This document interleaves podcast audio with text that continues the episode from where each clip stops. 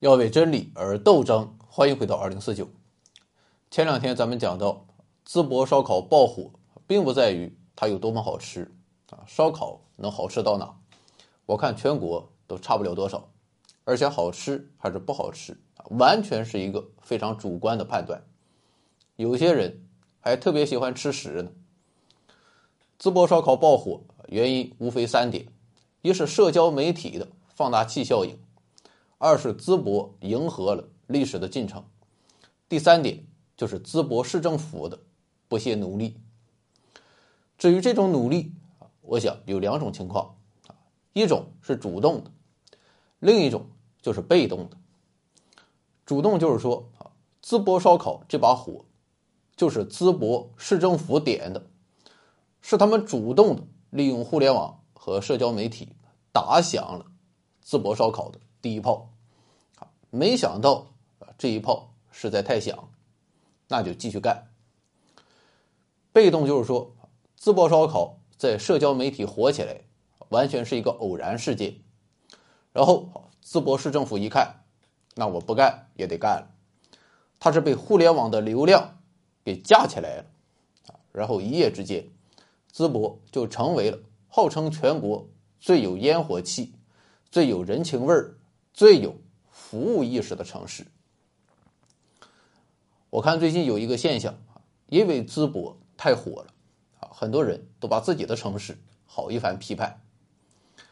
其实很多城市政府做的完全都是十分正常、情理之中的事情啊，也是想把事情给做好，那也不行也得被骂。像是哈尔滨发通知啊，说要取缔露天烧烤啊。然后老百姓给骂毁了，啊，那我问你，难道说只有露天烧烤满地摆，才能代表一个城市有发展、有潜力、有生活气息吗？一个城市它就指望烧烤活着了吗？咱们就说河北经济第一强势啊，唐山，人家不就是在屋里吃烧烤吗？那也是热闹非凡，别开生面。我设想了一下啊，我现在就是哈尔滨市长啊。你也知道我向来的立场，批判肉食者向来不留情面。但是说实话，换做是我，我也会把城市环境放在首位，因为咱们国家有一个普遍特点，叫一抓就死，一放就松。而且哈尔滨毕竟是一省省会啊啊，我就为了一个烧烤。最后把整个城市搞得乌烟瘴气，全是从公安部门到街道，从消防到文旅，所有公务员啊啥也不干了，就为烧烤服务了啊！我以后还怎么带队伍，还怎么去搞其他建设？还有咱们大连啊，搞了个音乐节，反正怎么讲呢？各方面有很多让人不满意的地方啊，妥了也是被骂毁了。还有锦州向全国游客发放六十万烧烤消费券，啊，你说人家做的他有毛病吗？结果还是被一通冷嘲热讽。我看这个架势，你是想让市长去给你家扫厕所吗？现在全国网民似乎有了一个统一的评论：淄博在这摆着，抄作业你都不会抄。我是感觉这种评论啊，挺没有意思的。这是太无聊了，这也没有办法啊，社会就是这个样子，人们永远改不了捧高踩低的毛病。其实真实情况是，大部分城市领导都像淄博一样，都努力过，但是因为种种主客观原因，所以他没火起来。没火那就没火吧，还是该怎么干就怎么干。假如也像淄博一样爆火了。他们也会顺应这个趋势，尽一切手段把热度维持下去啊！可能做的还有更猛。好了，跑题了啊！咱们还是讲回淄博。昨天是讲淄博为什么爆火，今天我得给你上上高度了。毕竟我是一名城市问题专家啊，最后的落脚点还得是城市发展。总而言之，不管是主动造势，还是被动顺势，淄博今天这个成绩的取得，都离不开所谓的强政府。而这一点啊，就是今天我要唱一唱反调的地方。改革开放之后，有很多城市发展起来，发展起来的基础无非两个，啊，一是我干活的人多，二是我卖地赚的多。高端的说法就是人口红利和土地资本。然后在这个基础上，我工业化，我城市化，不需要特别使劲儿。嗷嗷就能发展起来，但是最近几年啊，这种躺赢的时代算是过去了。人口红利基本耗光了啊，地也卖的差不多了，再加上全世界刮起一股逆全球化的妖风，当然了，归根结底还是生产力的发展速度放缓了啊，没有那么多新鲜东西，所以不管是资本市场还是民营经济，活力都下降了。这一下算是他妈毁了，所有城市的压力嗷一下就上来了！就比如说你是某市市长，人家前几任在任期间 GDP 增速都是百分之十、百分之十一、百分之十二啊，到你这儿变成百分之三了，这当然不是你的责任，可是你能不着急吗？那怎么办？在生产力发展放缓的情况下。像科学技术要不到太多的增长，那唯一的办法就是在全国有限的资源和人口中去和别的城市展开竞争。所以过去几年哪些城市势头很猛，就是那些能抢到人，特别是人才的城市。像是天津啊，就把潘博士这个人才给吸引过去了；深圳把我这个人才。给吸引过去了，很惭愧，待了好多年，也没有给深圳做出什么贡献，倒是留下了不少风流韵事。那么问题来了，一个城市它怎么去竞争？关键就是打造城市品牌，你得向外界去推销自己，让别人看到你的闪光点。可以说，现在全国所有城市啊都在嗷嗷的营销自己。你经济发展暂时上不去啊，这没有问题啊。但你要是不营销自己，这个市长就不是一个合格的市长，是要被批判一番。不过，虽然都是在营销，但是如果细看，这种营销是很不同的。整体上看，可以分为两种营销模式。一种我们将其称为自然营销，就是说咱们这个城市啊本来就不错，改革开放这么多年啊，那也是形成了非常好的营商环境，独具特色的市民文化。那我不用太使劲儿啊，就是实话实说，就可以把自己的城市推销出去。最典型的就是成都和长沙，合肥和西安也不差。这是大城市，小一点的城市也有。比如说厦门、泉州，还有浙江的安吉和桐庐，他们可以发展起来啊。背后当然有政府的对外营销，但是这种营销是很自然的，也很具有可持续性。而相对于这种自然营销，另一种就是政府主导的强营销，啊，用大白话讲就是硬广。那广告打的真是超乎想象。我觉得你肯定看过这种短视频啊，某市啊，或者是某县的文旅局局长，甚至是县长、市长亲自上阵，穿着奇装异服，背着个大宝剑，骑着高头大马，再配上音乐啊，让我们红尘作伴，活得潇潇洒洒，策马奔腾，共享人世繁华，对酒当歌，唱出心中喜悦。轰轰烈烈，把握青春年华。有一些领导长得非常帅、非常漂亮啊，有一些真就是不堪入目。当然了啊，不管怎么样，其实看到这些大局长、大县长、大市长能俯下身子啊拍出来这些视频，咱们老百姓还是挺高兴。所以这些视频往往都会收获巨大的流量。毫无疑问啊，这种做法确实可以提高一个城市、一个地区的知名度。但我还是要讲，这种营销是不可持续的，它顶多可以迎来一阵子围观，但却很难转化成吸引人才和招商引资的优势。那么今天的淄博，它的营销是哪一种模式呢？我说是第一种，你信吗？反正不管怎么看我认为淄博的营销都属于第二种，而且还是第二种里面最猛的，因为它调动的不是一个局长、一个县长、一个市长，我们甚至可以说，它调动全淄博一半的公务员队伍。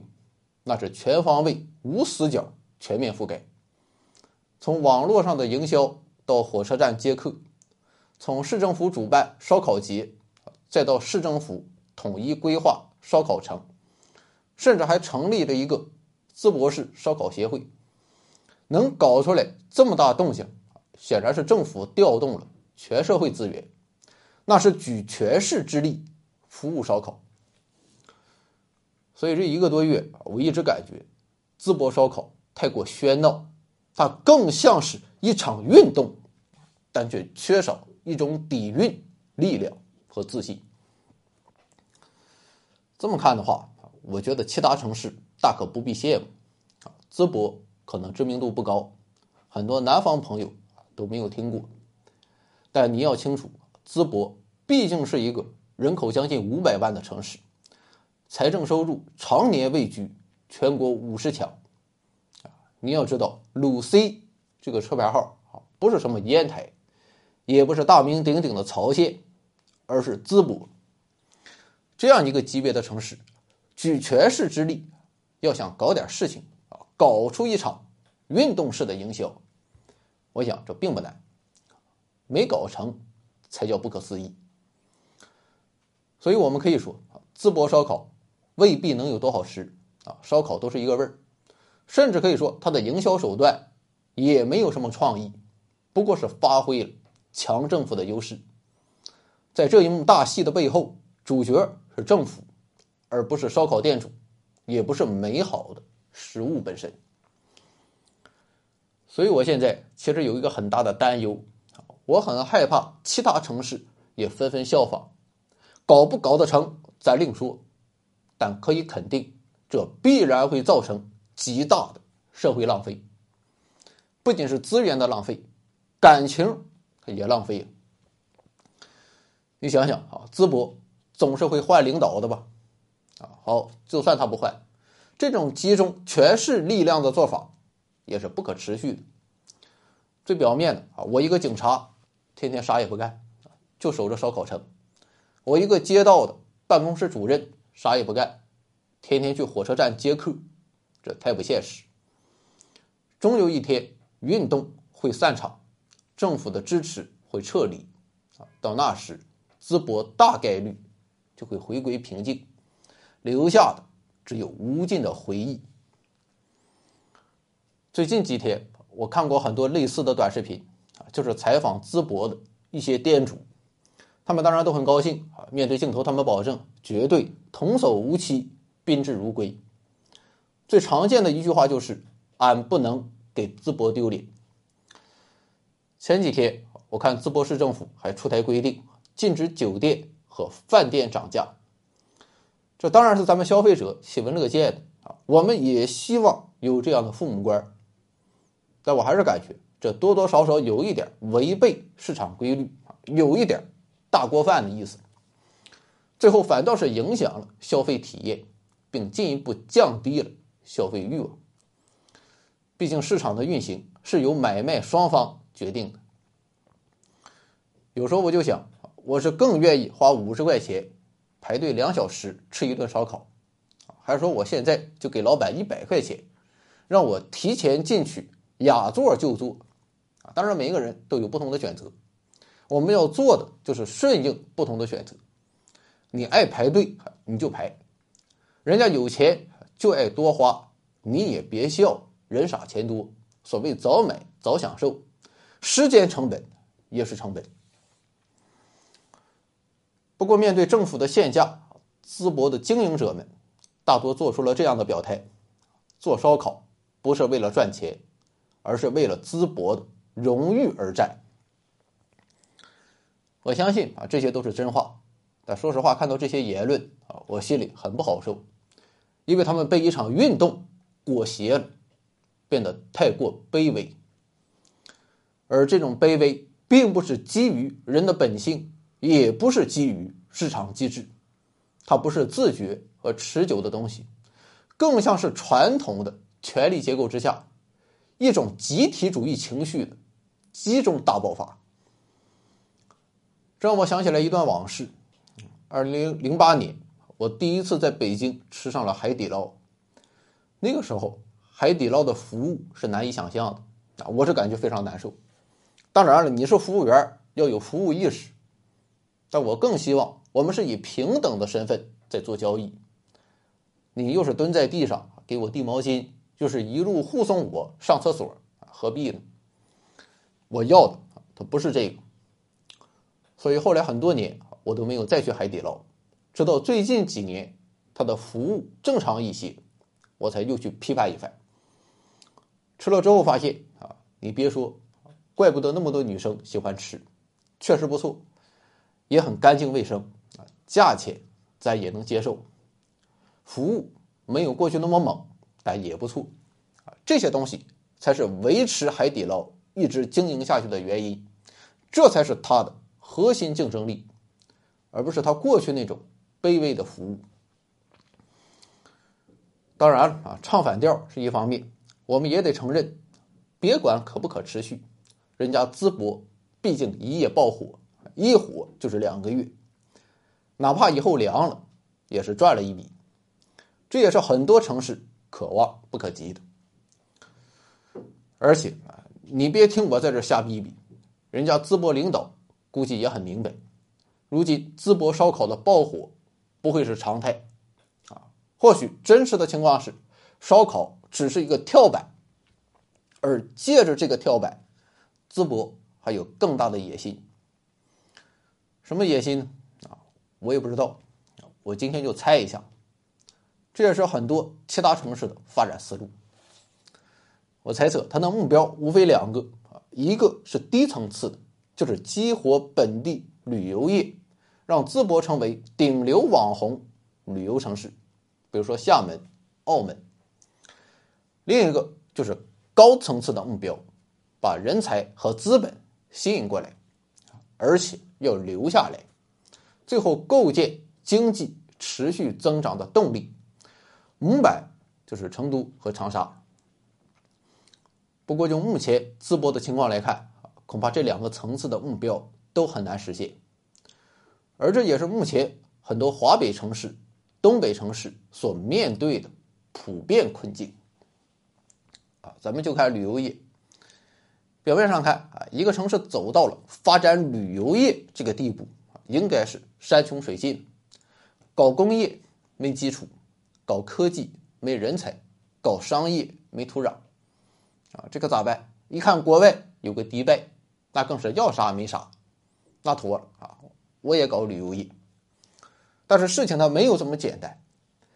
旅游业看似不务正业，但却是一个综合实力要求最高的行业。因为在现代社会中，旅行不再是单纯的啊，我看看景点爬爬山、坐坐过山车。说实话，这些东西啊，没有什么意思。除了北京的故宫、上海的迪士尼，啊，你就说能有几个旅游景点？能让你在里面耗一天，大部分景点啊，就是二十分钟照个相、尿个尿也就行了。泰山、黄山倒是能干一天，但我看很多人半个小时也就后悔了。可能是因为没有回头路，也可能是因为来都来了，那就硬着头皮啊往上爬吧。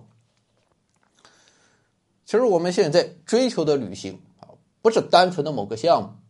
而是关乎食住行购啊各个方面的综合体验。说白了啊，就是我在这座城市里待着舒不舒服。国外的不用讲啊，咱就看二十多年前的大连啊，当时就是没有互联网，要是有互联网大连绝对是超级网红旅游城市。那么你说，曾经的大连，是因为它有星海广场啊，有大华表，有海底世界，有海洋公园，有棒槌岛，有森林动物园，有滨海路，有女骑警，有啤酒节，有服装节，有等等这些旅游项目，才成为了一座让人向往的城市吗？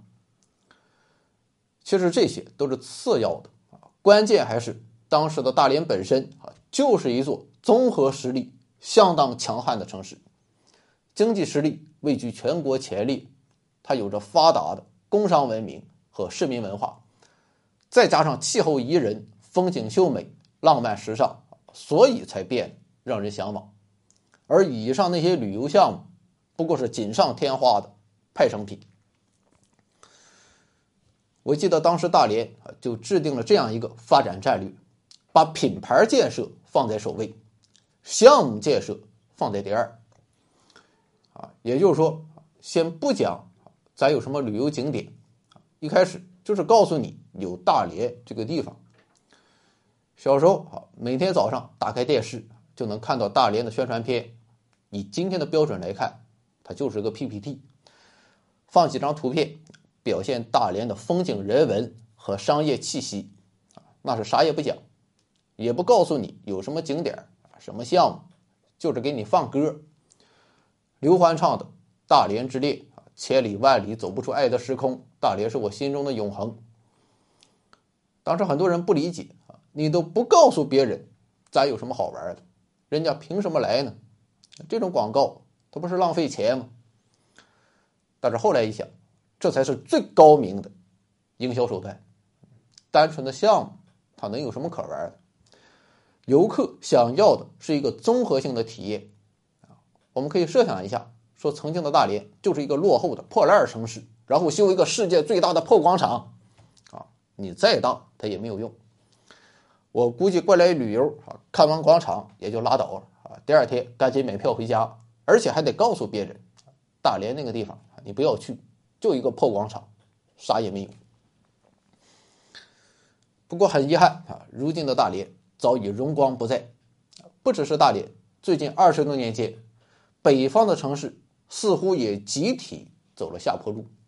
在权力主导的格局之下，北方城市变得越来越缺乏市民文化和消费文化，再加上经济发展相对滞后，所以就导致他们。普遍缺乏饮食的多样性，走到哪里都是那些小吃，主要就是烧烤为主，炸串为辅，也缺少好的酒店资源、商业资源。于是，为了吸引外地游客，啊，北方城市也只能把项目建设放在首位。至于品牌建设啊，以后再看。所以，我们就看到很多北方城市会十分突兀的。建一个大型游乐场，啊，要么就是修一个大大地标，还有很多粗制滥造的景点啊，宣传倒是挺猛，去到一看就想骂娘。这样的景点啊，很多城市都有吧？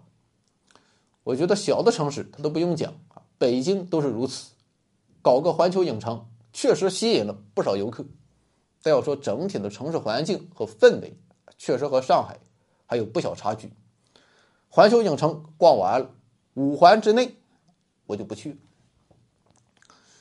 淄博烧烤啊，也属于这种项目建设。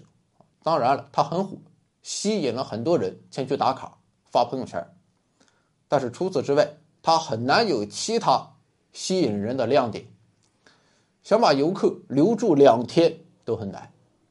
而当这一波热度过去之后，我想也很难有人特意为了吃顿烧烤。赶去淄博，可是，在将来还是会有人跑去重庆吃火锅，跑去长沙吃辣椒炒肉，因为人们的目的啊，并不只是为了吃。这是第一个层次的目标我们再看第二个层次的目标，也就是吸引人才和资本，并将其转化成经济发展的动力。目前来看，这个目标实现起来要更加困难。啊当然了，通过这一次爆火，人才和资本看到了淄博市政府的以人为本，看到了突出的服务意识。但是也和很多其他的北方城市一样，淄博是一个传统工业城市，其中化工占据了淄博经济的半壁江山，剩下的还有机械、冶金和陶瓷等。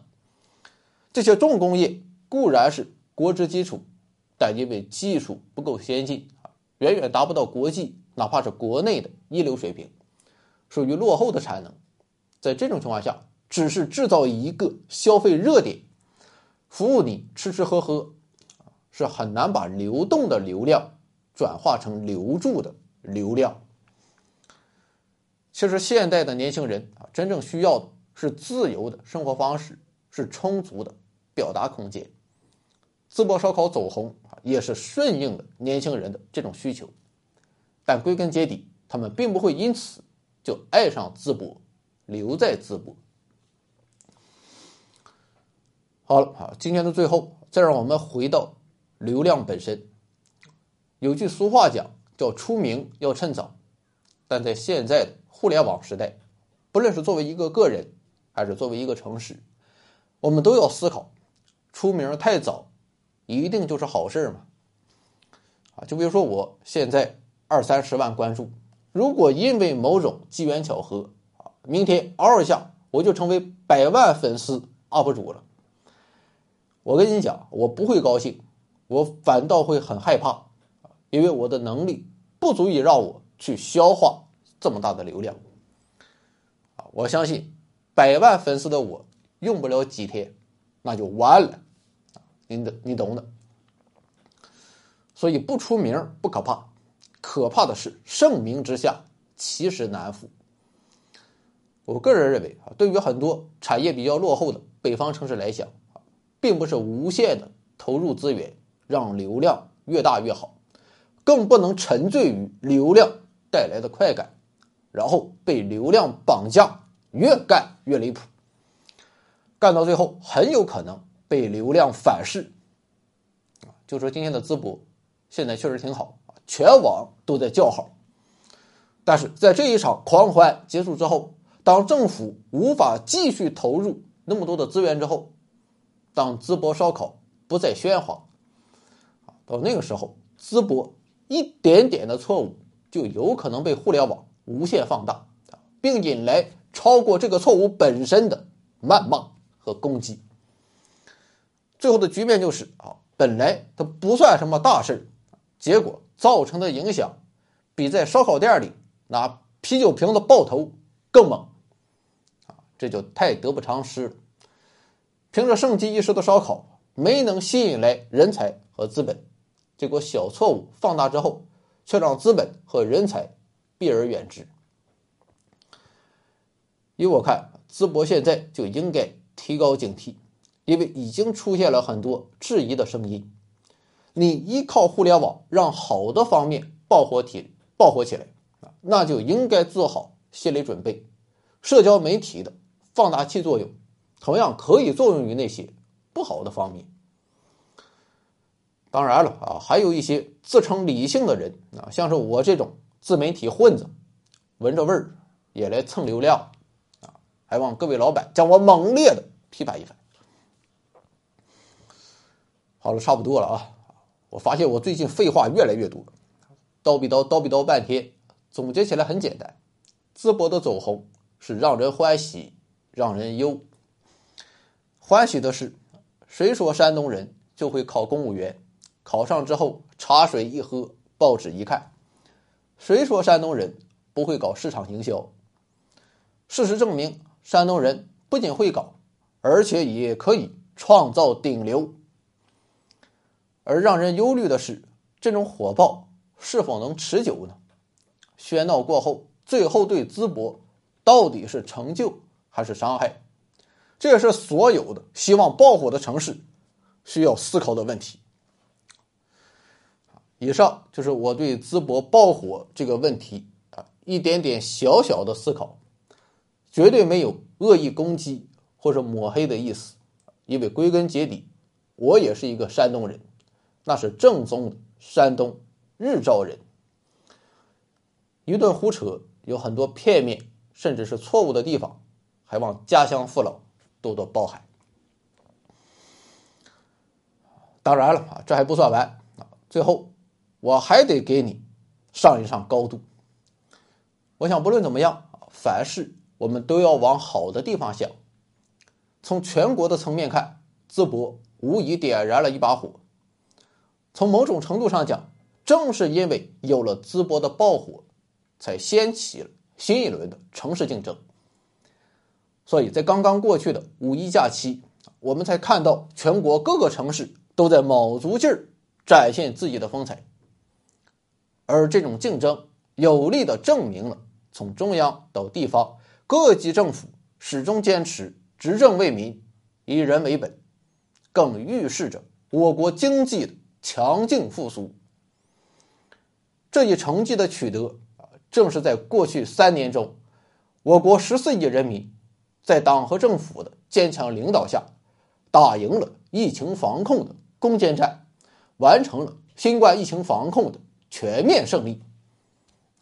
这一伟大的壮举必将被世界铭记，被历史铭记。就让我们乘着党的二十大胜利召开的东风，高举习近平新时代中国特色社会主义思想伟大旗帜，自信自强，守正创新，踔厉奋发，勇毅前行，为全面建设社会主义现代化国家、全面推进中华民族伟大复兴而团结奋斗。就像花朵般美丽。从来都不畏惧风雨，